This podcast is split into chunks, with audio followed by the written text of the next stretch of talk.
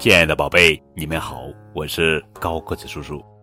今天要讲的故事的名字叫做《张彦昌拜师》，这是一个尊敬师长的国学故事。清朝有个书法篆刻家叫张彦昌，他不仅学问好，作品也别具一格。小时候。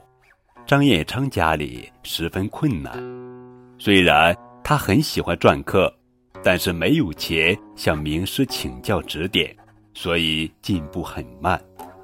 在他二十岁那年，听说杭州城里来了一位精通书画和雕刻艺术的老人，名叫丁敬，便兴冲冲地前去拜师学艺。丁敬老人非常客气地拒绝了他。我年纪大了，不喜欢别人打扰。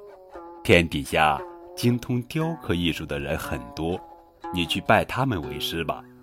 而且我立过一个规矩，不是熟人推荐的，我一律不收。张彦昌再三请求，可丁敬老人就是不同意。我不能为你打破规矩，张彦昌。见丁敬老人实在不同意，只好先离开了。但他并没有死心。第二年秋天，他特意选了两个自己种的最好的南瓜，用担子挑着，再次去找丁敬老人请教。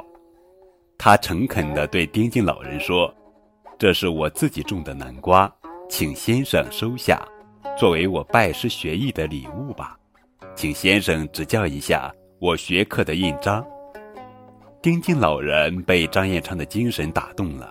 他说：“那我就破例收你为徒吧。”从此，张彦昌在丁敬老人的指导下专心学艺，有了很大的进步，终于成为我国著名的书法篆刻家。